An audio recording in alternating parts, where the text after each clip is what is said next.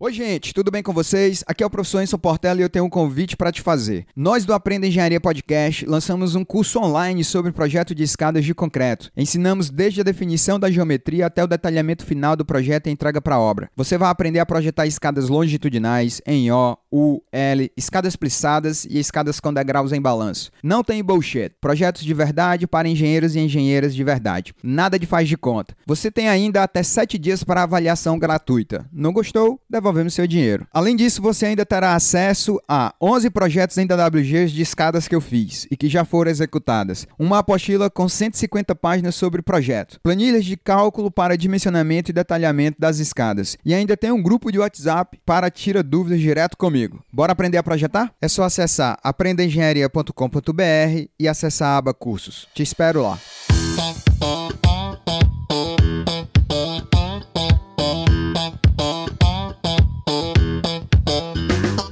Galera, aqui professor São Portela falando e no episódio de hoje do Aprenda Engenharia nós vamos bater um super papo sobre confiabilidade. A motivação de gravar este episódio foi a passagem do ciclone em Santa Catarina. Os ventos por lá atingiram velocidades da ordem de 130 km por hora. Você sabe o que é confiabilidade? Para que serve? Confiabilidade e probabilidade de falha quer dizer o mesmo? O que é uma simulação de Monte Carlo? Todas essas questões foram discutidas no episódio de hoje, então fica comigo até o final que eu te prometo que vai valer a pena.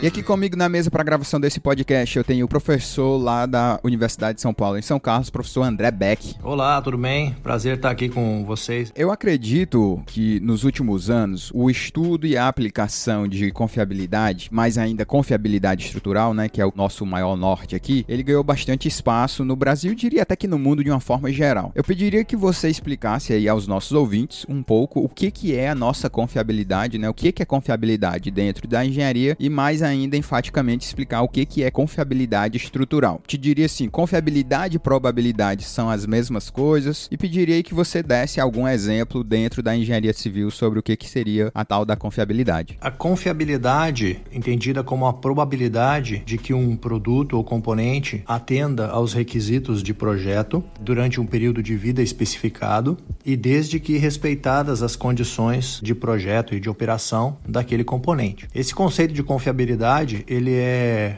utilizado é, nos ramos da engenharia mecânica, engenharia eletroeletrônica, e ele tem um entendimento diferente na engenharia de estruturas, pelo que eu vou explicar a seguir. A engenharia mecânica e elétrica, elas trabalham com componentes manufaturados em série, grande número de componentes que é colocado em operação, e portanto, esses ramos da confiabilidade podem trabalhar com taxas observáveis de falhas. Então você produz um lote de milhares de eixos automotivos e alguns desses, né, com a operação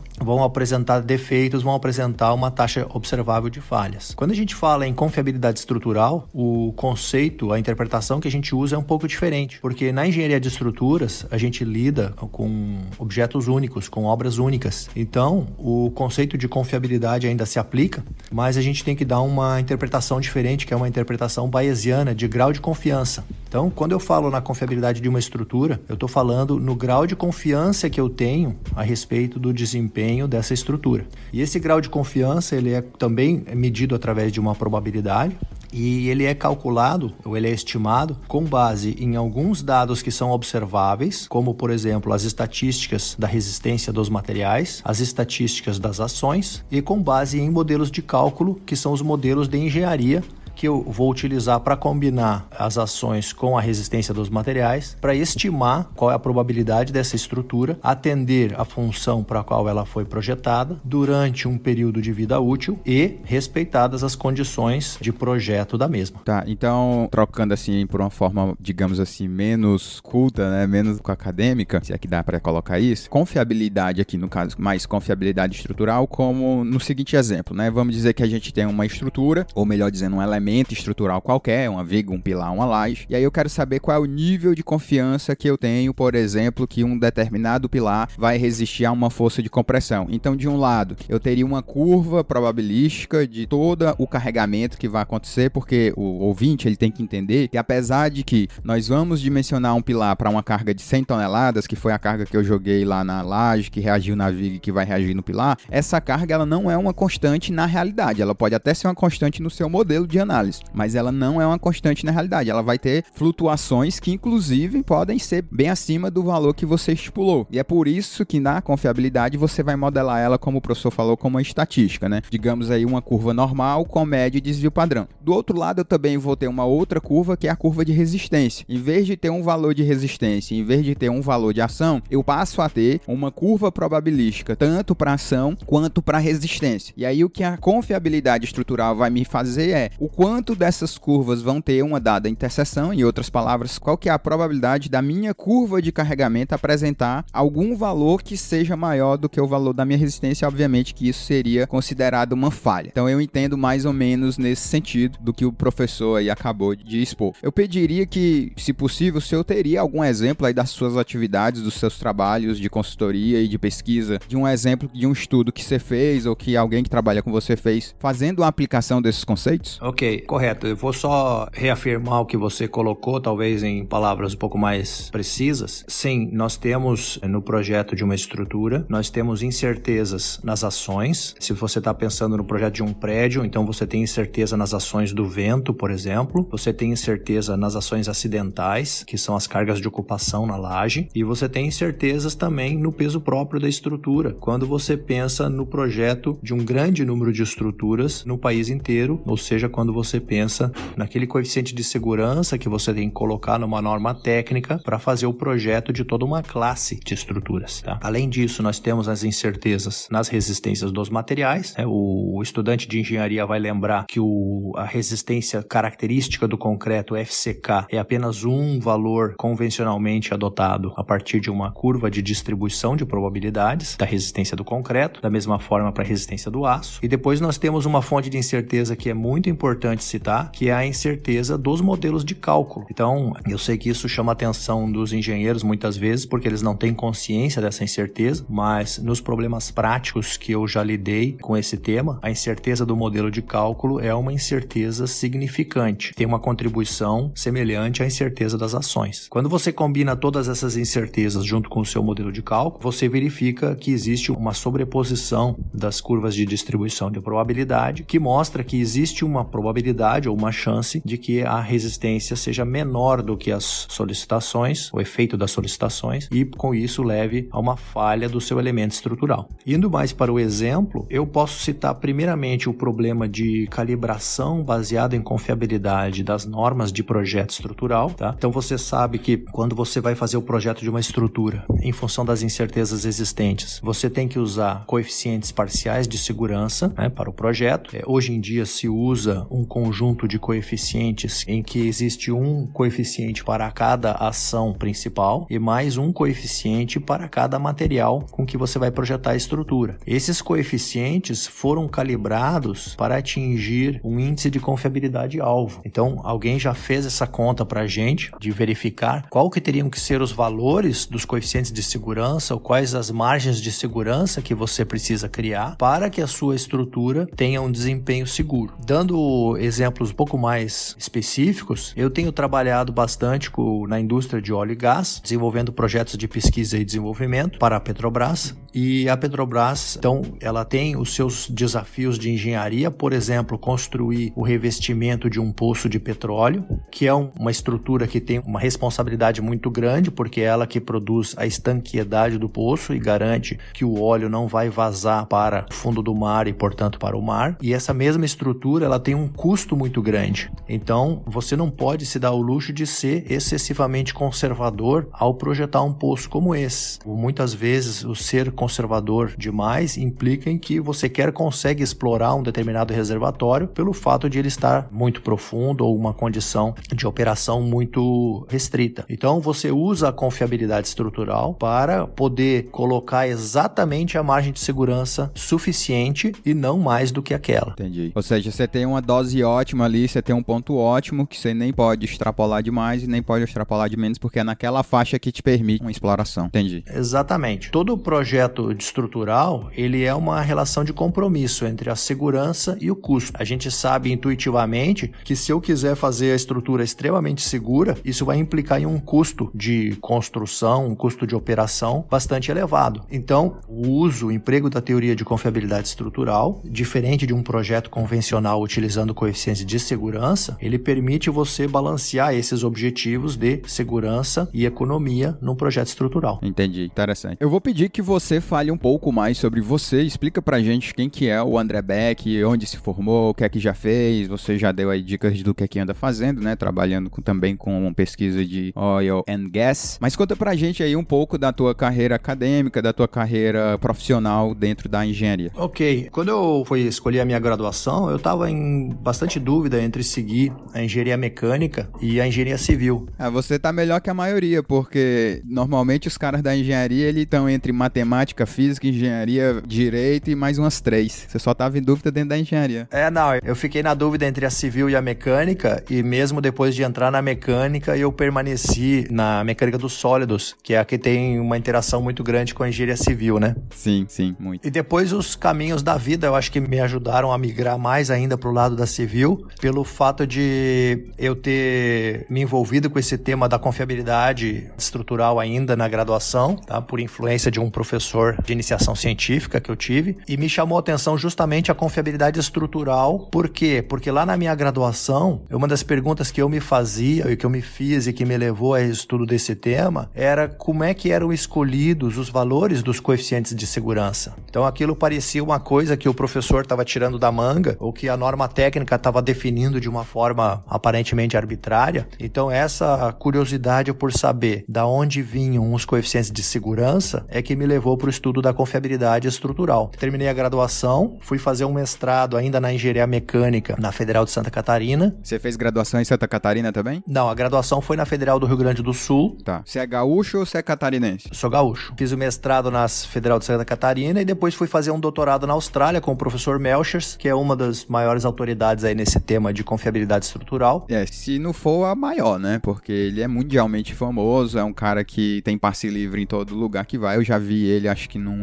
mas desse da vida, e tem fila para fazer o beijamão com o cara, né? O cara realmente tem muita moral. É, e aí tem essa experiência no exterior, ela abre bastante os olhos, né? Me permitiu enxergar o que, que é a confiabilidade estrutural a nível mundial, e eu acho que isso tem sido extremamente favorável aí no meu avançar acadêmico. Estou na USP há 15 anos praticamente, sempre trabalhando nessa linha de confiabilidade estrutural. E essa atividade de pesquisa é uma atividade interessante, a gente talvez comentar isso, né? Os alunos na graduação não têm tanto essa noção de que você é um investimento de longo prazo. Você vai estudando um determinado tema, vai se especializando naquele tema, vai construindo algumas rotinas de computador, vai escrevendo alguns papers e o avanço é meio lento. Então, de vez em quando você tem que parar e olhar para o que, que você era, o que, que você conquistou nos últimos 10 anos para perceber que de fato houve um crescimento bom ali na sua área, no seu trabalho. Então, hoje em dia eu tenho orientado muitos alunos na pós-graduação, tenho trabalhado muito em parceria com colegas, tanto aqui no Brasil como no exterior, no desenvolvimento de pesquisa científica, com orientação de alunos e assim por diante. Fui aluno do professor Beck durante o meu doutorado na disciplina de confiabilidade dele na USP lá de São Carlos. Eu acho que você nem sabe disso, mas você é um dos grandes responsáveis por eu ter iniciado lá em 2014 muito essa coisa de trader de bolsa, porque eu já gostava de estatística na tua disciplina, pô, aí eu, né, voei,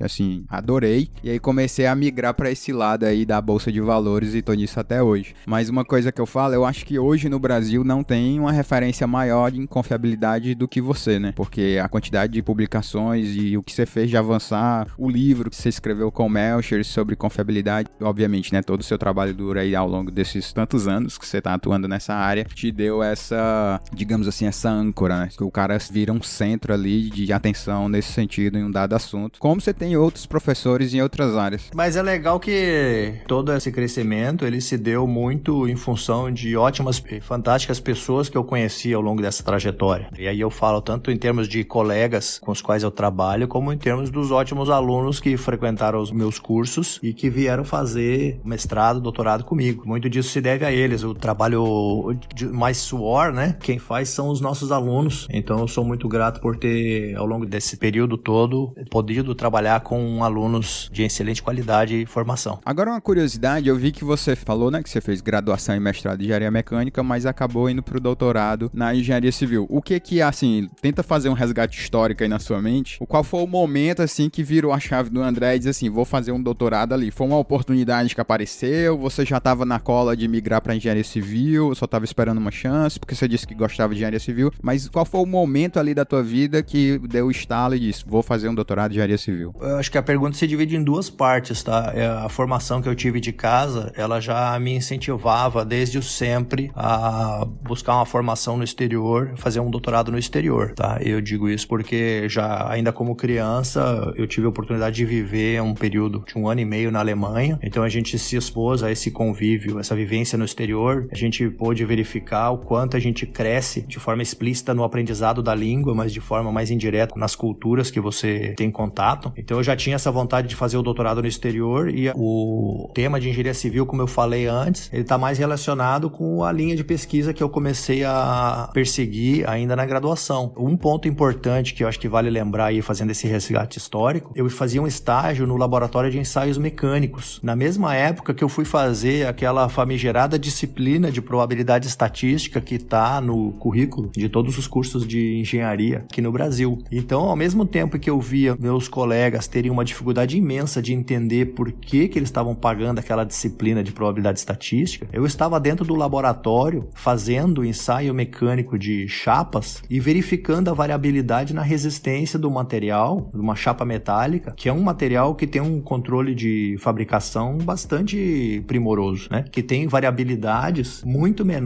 do que aquelas que a gente observa, por exemplo, num componente de concreto armado. Então, foi esse ver variações, as variabilidades na prática de laboratório que me fez enxergar a importância da estatística. E eu acho que uma outra coisa que é legal colocar também é que de todo o meu histórico da graduação, teve duas disciplinas em que eu fui mal e uma delas foi probabilidade estatística. Eu tive uma avaliação ruim. Então é para mostrar que a gente não pode ter sucumbir aos medos quando a gente enxerga uma oportunidade futura. E então eu comecei a investir nesse tema da confiabilidade estrutural lá atrás, ainda na graduação. E uma das razões eu, que eu vejo que esse tema se tornou uma realidade hoje é porque ele foi desenvolvido, ele começou o seu desenvolvimento nos anos 70. Então tinha muita coisa por fazer ainda. E obviamente, quando você começa como pesquisador a explorar uma área que é pouco explorada, a sua chance de sucesso é muito maior, porque você tem menos concorrência.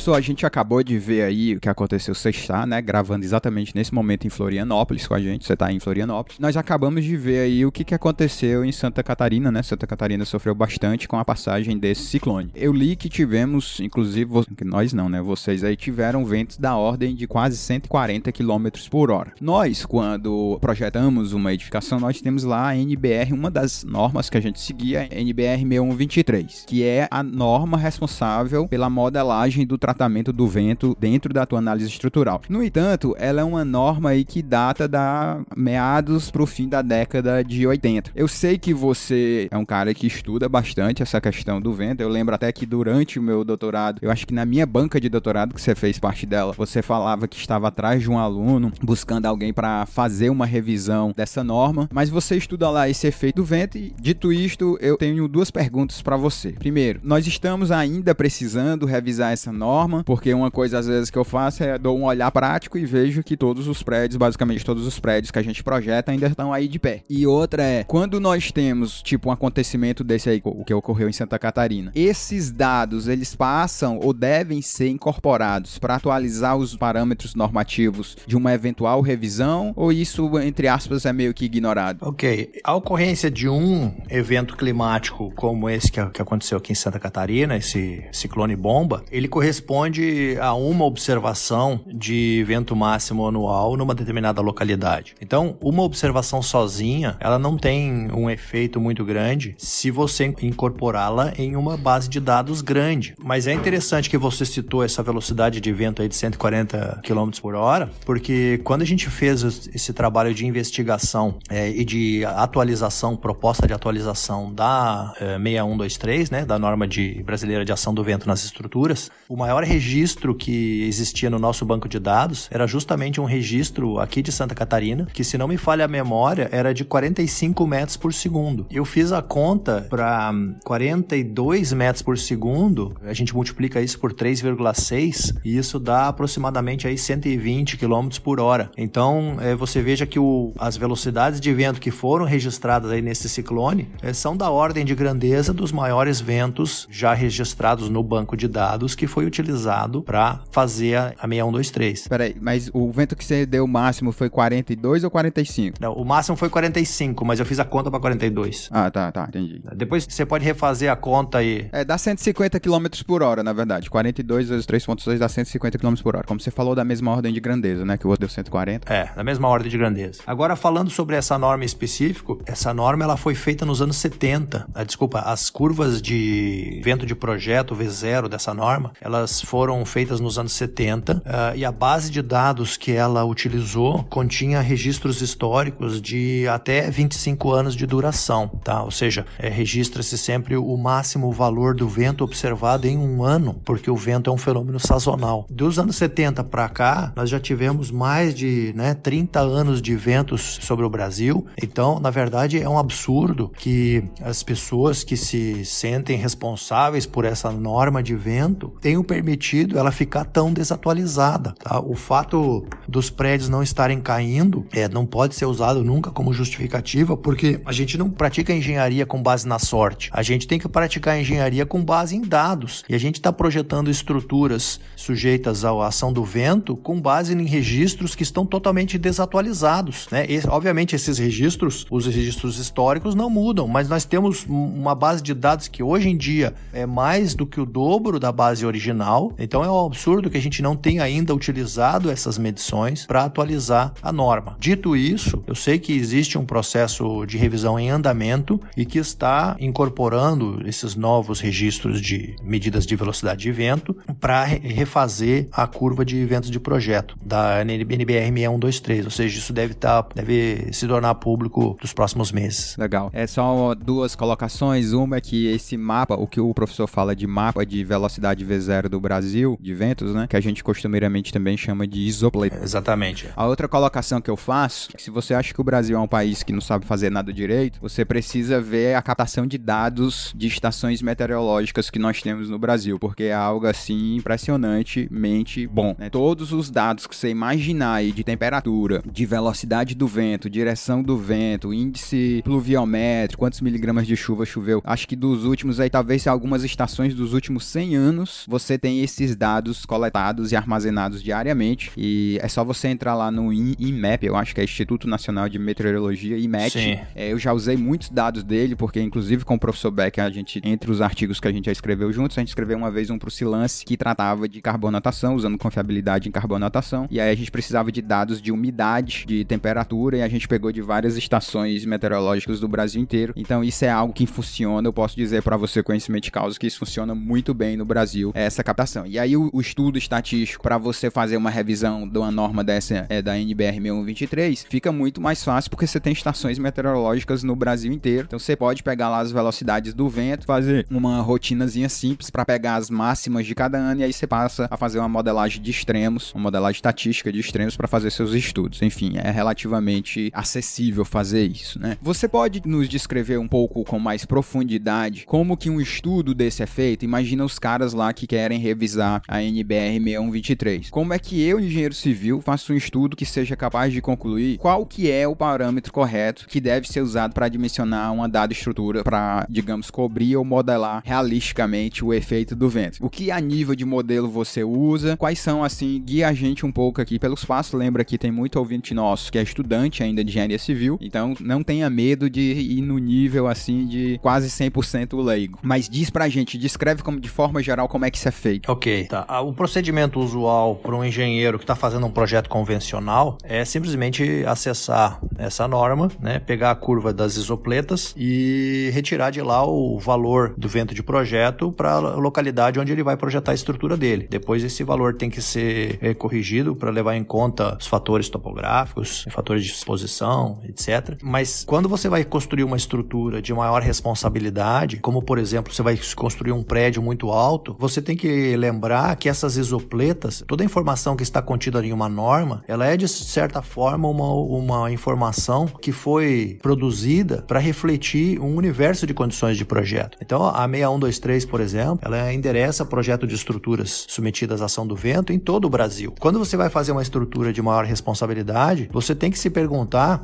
ou você pode se perguntar, se aquilo ali é o melhor projeto que você pode fazer na sua localidade. Então, muitas vezes, é, o que a gente vê, o engenheiro acessando essas bases de dados do INMET, obtendo estatísticas de velocidade ou medições de velocidade de vento para a localidade onde ela vai construir a estrutura e fazendo essa análise de distribuição né, de valores extremos para determinar não só o V0, porque o V0 ele é o vento que possui o período médio de retorno, né, de acordo com a definição que foi adotada naquela na NBR 6123, possui o período de retorno de 50 anos. Mas para garantir o bom desempenho de uma estrutura que nem um prédio alto, você tem que mostrar que a sua estrutura não perde as características de conforto quando submetida ao vento de, de 10 anos, é um vento menos intenso, mas é um vento que pode provocar vibrações excessivas e pode tornar o uso da sua estrutura inviável. Então, se você não faz essa análise detalhada para o vento de 10 anos, para o vento de 50 anos, para o vento de 100 anos, você pode acabar com uma estrutura cuja performance, cujo desempenho está comprometido. Mas aí, no caso, por exemplo, pensando de forma prática, você tem no Brasil, talvez hoje, eu não sei exatamente o número certo, mas imaginaria que é algo perto de mil estações meteorológicas no Brasil inteiro. No caso, o cara quiser fazer um novo mapa de isopleta, ele tem que ir em cada uma dessas estações e fazer um estudo estatístico, como você acabou de descrever, para cada uma de estações para ter esse mapa do Brasil inteiro? Como é que isso funciona? O exemplo que eu descrevi agora seria de uma pessoa que vai fazer um prédio e que vai procurar os dados da estação meteorológica mais próximos daquele prédio, localmente. Ou, se ele tiver sorte, das duas ou três estações meteorológicas no entorno daquele prédio. Agora, se você quer refazer o mapa para o Brasil inteiro, aí de fato você tem que acessar esses dados para todas as estações meteorológicas do país e fazer a análise estatística para construir a distribuição de extremos para todas essas estações. E depois vem uma etapa importante, que é aquela em que você faz a interpolação do mapa, porque você precisa determinar uma velocidade de vento de projeto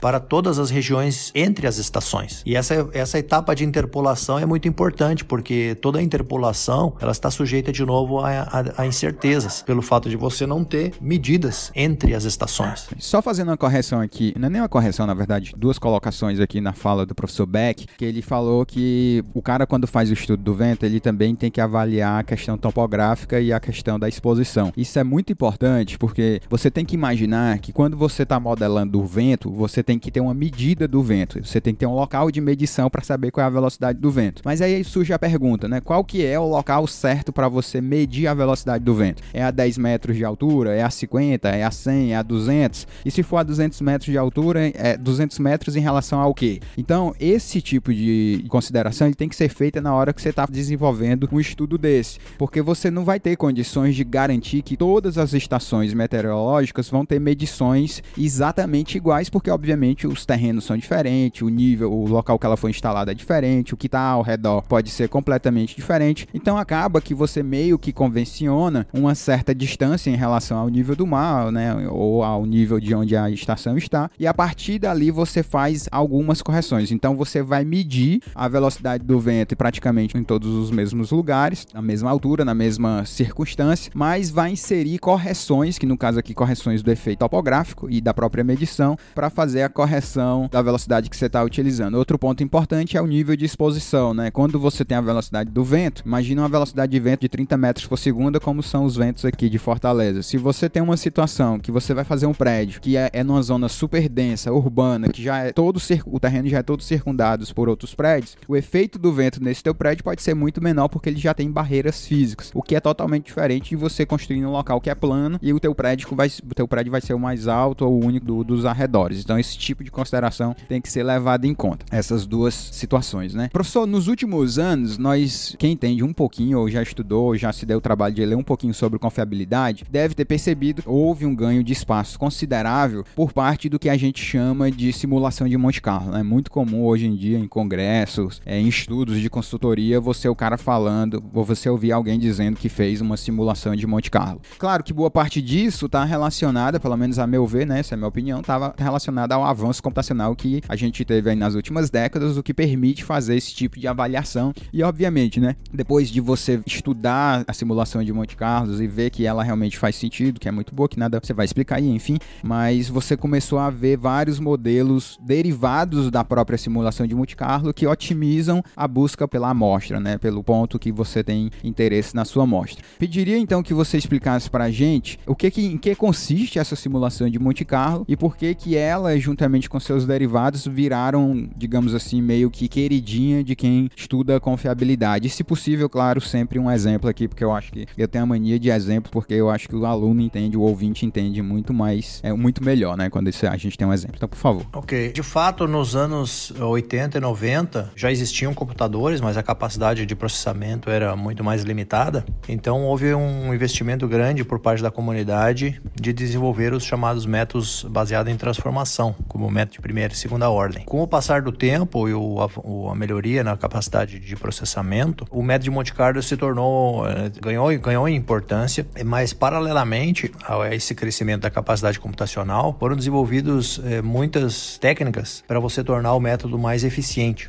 Então, hoje em dia, o que, é, que, que, é uma simulação de Monte Carlo? Você tem variáveis aleatórias que descrevem os parâmetros do seu problema e você gera amostras dessas variáveis de acordo com a distribuição de probabilidade de cada uma. E gera automaticamente, né? Dentro do computador, isso é importante. Gera dentro do computador, gera essas amostras e aí para cada uma dessas amostras você verifica qual é a resposta da sua estrutura. E aí, se a sua estrutura for segura, como é esperado, a maior parte dessas amostras vai resultar em uma resposta favorável e algumas poucas amostras vão cair no chamado domínio de falha, que é quando você tem um estado limite da estrutura ou do componente estrutural sendo excedido.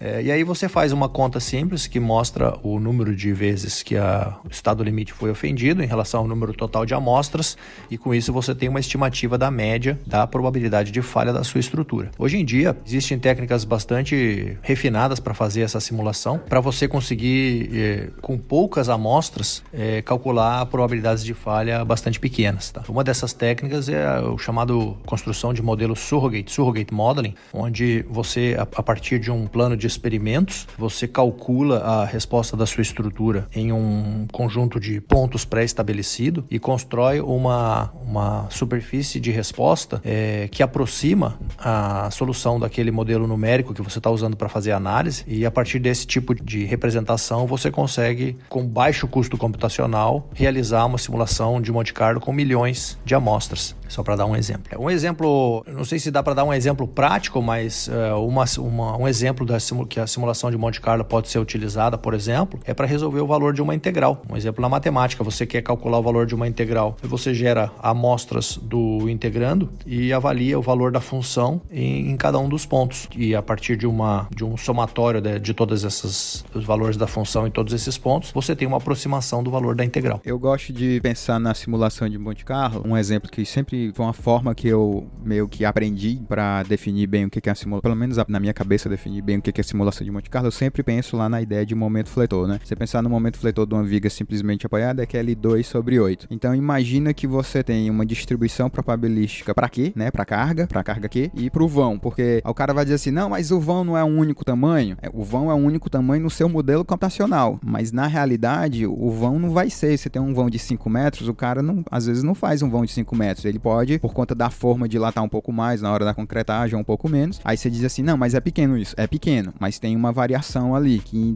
alguns problemas pode até ser sensível, dependendo do nível de dimensões do que você está fazendo. Aí, obviamente, é algo fora da engenharia civil. Mas pensa assim: ó, pensa que você tem uma distribuição para a carga aqui, né? A carga aqui ela não é uma carga constante, lembra? Ela, na vida real, a carga aqui ela vai alterar, inclusive pode chegar a valores maiores do que aquele que você projetou. E você tem uma distribuição probabilística para o vão. E aí você começa, dentro do computador pedir é, novas, rea, novas realizações de cada uma dessas variáveis e aí para cada valor de Q e para cada valor de L você calcula um novo momento. Então na prática você teria um número de momentos né, diretamente proporcional ao número de amostras que você fez de Q e de L. Então você teria também uma distribuição probabilística para momento. Então nesse caso você estaria fazendo uma simulação para gerar para ti a distribuição do momento fletor que está atuando na tua estrutura. Você também pode fazer isso para o momento resistente. Ter lá distribuições probabilísticas para cada variável que afeta o momento resistente. Né? Quem afeta o momento resistente? A geometria da seção, a, a resistência resistência dos materiais que compõem essa seção, e aí você passa a fazer geração de Monte Carlo, ou seja, gerar aleatoriamente realizações dessas variáveis para ter também o momento resistente. Aí pelo momento resistente e o momento fletor atuante, você passa a ter aí uma probabilidade de falha, porque você vai saber quantas vezes o momento atuante superou o momento resistente. Eu, eu acho que para os nossos ouvintes isso não ficou tão simples, tenho certeza que não, mas essa é uma forma muito simplificada que eu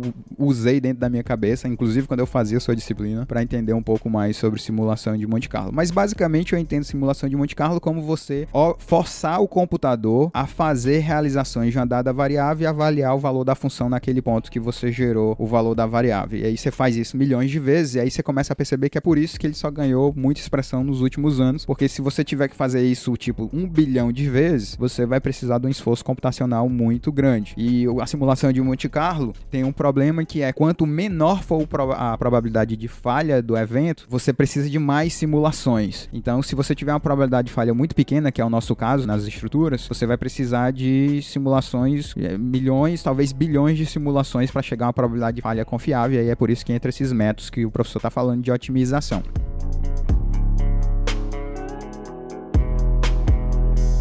E aí, moçada, beleza? Eu tenho um pedido a fazer. Se você está gostando dos nossos episódios, eu peço tua ajuda na divulgação desse podcast. Mostra lá para os teus amigos engenheiros, engenheiras e estudantes de engenharia. Manda lá um link do nosso podcast nos grupos de WhatsApp que você tem. Marca a gente nas tuas postagens sobre o nosso podcast. Dá uma força, significaria muito para mim. Valeu!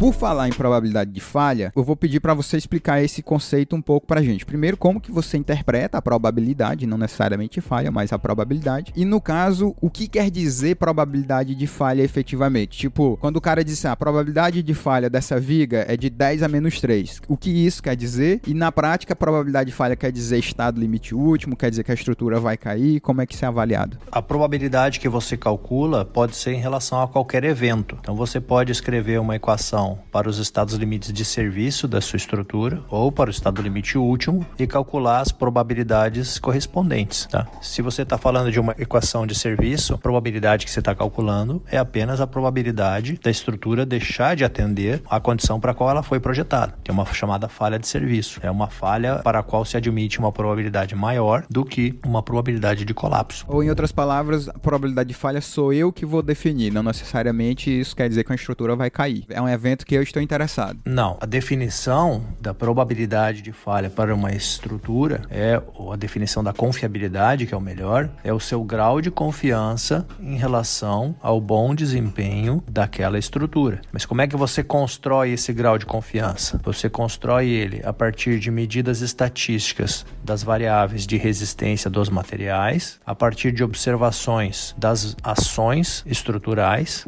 a partir de um modelo de cálculo que combina as ações e as resistências para avaliar um estado limite da estrutura e todos esses ingredientes juntos, então, né, através da teoria de confiabilidade estrutural, vão resultar numa probabilidade de falha cujo complemento é a confiabilidade. É sabido, né, entre os estudiosos da teoria, de que essa teoria ela tem suas limitações, mas eu posso utilizar, por exemplo, independente dessas limitações, eu posso usar essa teoria para comparar duas concepções estruturais diferentes. Então, se eu quero um projeto de um prédio, eu tenho duas companhias diferentes que estão disputando para construí-lo, eu posso comparar em termos de desempenho e de segurança uma concepção em aço estrutural, uma concepção em concreto armado e uma concepção em estrutura mista aço concreto. E posso garantir que todas elas têm o mesmo nível de confiança para depois comparar com o valor de execução de cada uma delas. Mas, ó, uma coisa que eu escuto muito falar é assim, não, a probabilidade de falha da NBR 6118, a flexão, é de 10 a menos 5. Né? O cara fala assim, 10 a menos 5. Ou seja, a probabilidade de falha do estado limite último da de flexão é 10 a menos 5. O que que esse 10 a menos 5 quer dizer? Eu acho isso muito abstrato, entendeu? Sim, é abstrato e é por isso que a gente muitas vezes prefere, ao invés de falar em probabilidades de falha, trabalhar com o índice de confiabilidade, tá? que é uma métrica que está relacionada com a probabilidade de falha, mas que tem uma ordem de grandeza que é mais sensível ao engenheiro, porque é uma ordem de grandeza semelhante à do coeficiente de segurança. Mas o que, que essa probabilidade diz para gente? Ela diz que a chance, por exemplo, de você sofrer um acidente ou morrer praticando alpinismo ou dirigindo seu carro na estrada, ela existe um, um determinado valor para descrever essa chance e o mesmo número quando relacionado à probabilidade de colapso de estruturas da engenharia civil te diz que a chance de você morrer devido a um colapso estrutural é 100 ou mil vezes menor do que de você morrer praticando alpinismo ou dirigindo nas estradas brasileiras. Então, quando a gente faz essa conta, apesar do número ser pequeno, ele permite que esse número seja comparado com outras situações nas quais a gente, como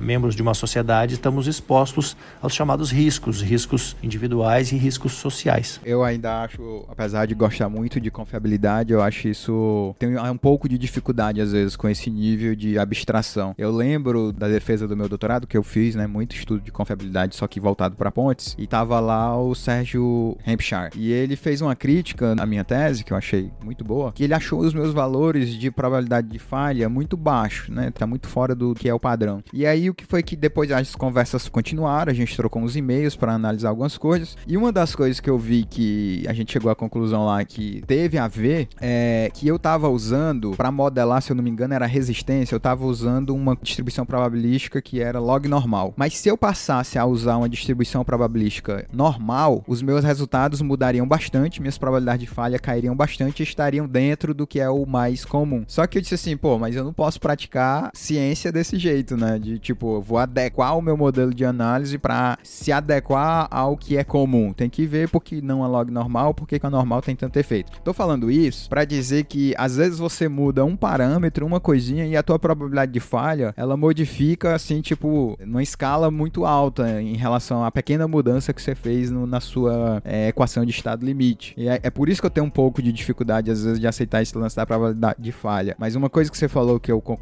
e que eu acho isso muito válido é você utilizar a confiabilidade no sentido de poder fazer comparações. Porque, por exemplo, eu moro numa cidade extremamente violenta, mas eu dirijo aqui, eu não deixo de dirigir e parar no sinal de trânsito porque Fortaleza é uma cidade violenta. E ainda assim, a probabilidade de acontecer alguma coisa comigo dirigindo no trânsito, ela é muito maior do que a probabilidade, por exemplo, do prédio onde eu moro sofrer algum dano severo. Então, é esse tipo de percepção eu acho muito válido, porque ela passa a te dar uma ideia de grandezas das probabilidades de falhas de vários eventos que acontecem ao longo da tua vida e que te permitem fazer julgamentos, digamos assim, um pouco mais é, racionais. Isso eu acho muito válido dentro dessa ideia de confiabilidade. Esse problema que você descreveu é um problema é, que é bem conhecido na confiabilidade, tá? Ele chama-se problema de sensibilidade de cauda ou tail sensitivity problem. E ele de fato existe, tá? A gente muitas vezes quando vai analisar as estatísticas, as observações experimentais de uma determinada variável, a gente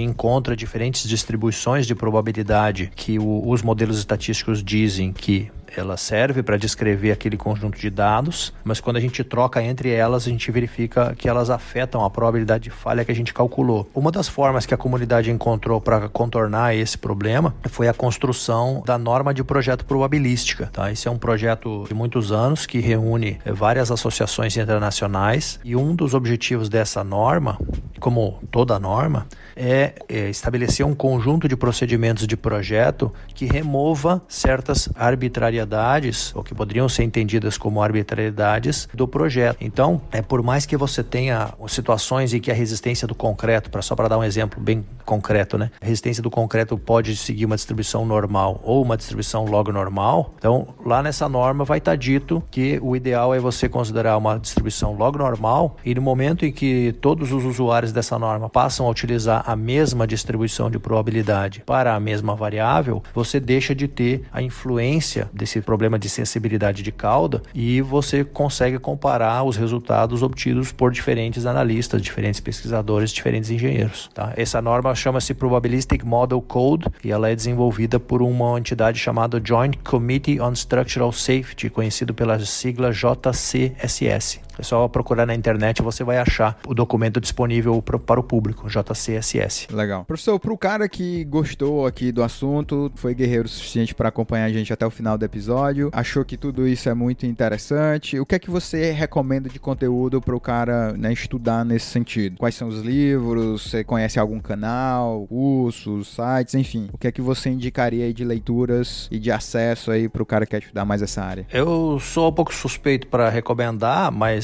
até onde eu sei, o único livro publicado sobre o tema confiabilidade estrutural em língua portuguesa é um livro que foi publicado por mim em 2019, tá? Chama-se Confiabilidade e Segurança das Estruturas, está é, tá disponível na Amazon. É um caminho para começar e, obviamente, depois tem em literatura inglesa uma infinidade de outros materiais que você vai achar é, se você fizer uma pesquisa no Google pelas palavras-chave Structural Reliability. E aí você vai achar uma infinidade de textos e outros materiais na internet a respeito disso. É, tem a tua apostila também, né? Tem a apostila também, mas é que agora a apostila foi publicada na forma de livro, né? Ah, e você parou de deixar ela pública. É, as versões mais desatualizadas ainda são públicas, eu ainda distribuo livremente para os alunos da disciplina. Finalizando aqui, eu sempre peço que o nosso convidado indique um livro e um filme, e aí eu peço até que de preferência nem tenha a ver com o nosso assunto, um, um livro e um filme que tem a ver com o André Beck, algo que te inspirou, que para ti virou uma referência, que te tocou de alguma forma, enfim, algo específico que esteja lendo ou que impactou sua vida, que leu, né, impactou sua vida. Quais seriam aí o livro e o filme que você indicaria para os nossos ouvintes? Tá. O livro que eu ia indicar, uh, um deles é o, o livro do Cisne Negro, né, do Nassim Taleb, mas esse aí você já indicou outra hora, outras oportunidades. É um livro muito bom. Então, eu lembro de um livro que me chamou bastante atenção na minha juventude ainda, é, que fala um pouco sobre filosofia e note que quando você fala em confiabilidade estrutural como um grau de confiança no desempenho da sua estrutura, existe algo de filosofia para você interpretar essa noção. Então, eu indico esse livro chamado O Mundo de Sofia, tá? que para mim foi uma, uma forma muito didática de apresentar as questões da filosofia na forma escrita de um livro. O livro do Justin Garden, né? É isso. Acho que ele é norueguês, se eu não me engano. É. E você pediu um filme também, né? Isso. Tá. O filme que eu vou indicar, ele não é nenhum best-seller, tá? Na verdade, ele é um filme típico de sessão da tarde. Ele chama Point Break, 1991.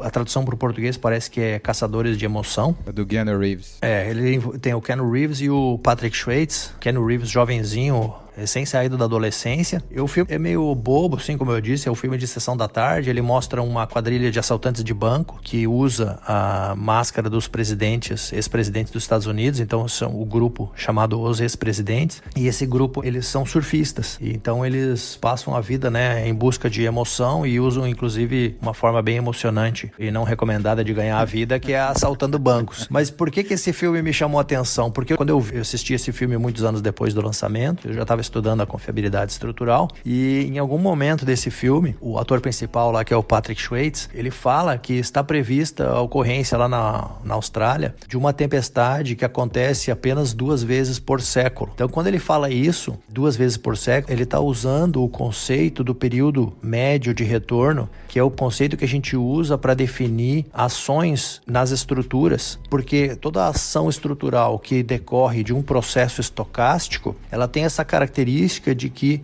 a intensidade da ação ela é variável, mas existe uma relação entre a intensidade da ação e o tempo médio que leva para que o fenômeno volte naquele nível de processo. Tá? Então, se você pensa, por exemplo, nas cheias de um rio, você pensa naquelas marcas que o, as pessoas colocam na parede para indicar a cheia de 1985, a cheia de 1870. Você percebe essa relação entre quanto mais intenso o fenômeno, quanto maior a cheia, em geral, maior é o tempo que leva para que o fenômeno alcance aquele nível de novo. Então essas marcações na parede geralmente indicam quanto mais alto o nível do processo, tanto mais para trás no tempo está o registro histórico daquela passagem. Então a gente usa isso para definir a ação de vento de projeto, o V0 de norma que a gente estava falando agora há pouco, usa isso para definir as ações acidentais todas, a ação, o nível de intensidade do terremoto, que é utilizado para projeto de estruturas nos países sujeitos a terremoto, e ele cita cita isso então no filme, a tempestade que tem período médio de retorno de 50 anos. E aí tem todas as estatísticas envolvidas, né? A gente sabe que a probabilidade de você observar o valor nominal dentro do período médio de retorno é de 36% e você faz a relação da vida útil do surfista que estaria aí no máximo em torno de 50 anos. Então, aquela simples frase do Patrick Swayze mencionando a tempestade de 50 anos me deu uma visão desse filme muito além do que a maior parte das pessoas enxergou ali. Legal, bacana. Professor, eu queria agradecer imensamente seu tempo aí. Muito obrigado aí pela sua disponibilidade desde o começo, quando o podcast ainda estava sendo lançado lá atrás. Eu fiz o convite, o professor já se colocou disponível, levou um tempo aí pra gente amadurecer o projeto, que eu queria saber se ia dar certo mesmo e tal, antes de convidá-lo propriamente para gravar. Mas muito obrigado aí pelo seu tempo e por todas as respostas que para mim foram maravilhosas. Deixa aí teus contatos, a gente tem muito cara aí de graduação, se cara quiser fazer um mestrado, um doutorado e gostou da área, quiser trocar uma ideia contigo, como é que ele te acha? Você tem LinkedIn, Instagram, você tem canal no YouTube, e-mail? Eu não uso LinkedIn nem o Instagram, da sou meio velha guarda para essas coisas. A forma mais eficiente de me contatar é me mandar um e-mail. É, o meu e-mail é atbeck de André Teófilo Beck, A-T-B-E-C-K, arroba sc de Santa Catarina, ponto USP. Esse SC é de São Carlos, viu? é, mas é que eu, no coração é SC de Santa Catarina. Tá certo, é claro, claro, claro. Então manda um e-mail e eu agradeço aí pela oportunidade, pelo trabalho que você faz aí de divulgar a engenharia no Brasil. Esse é um trabalho importante também, porque a gente percebe que o nosso nível de técnica aqui no Brasil ele ainda precisa melhorar bastante. Nós precisamos muita gente trabalhando nessa área, fazendo engenharia, fazendo a boa engenharia. Então eu agradeço aí pela oportunidade.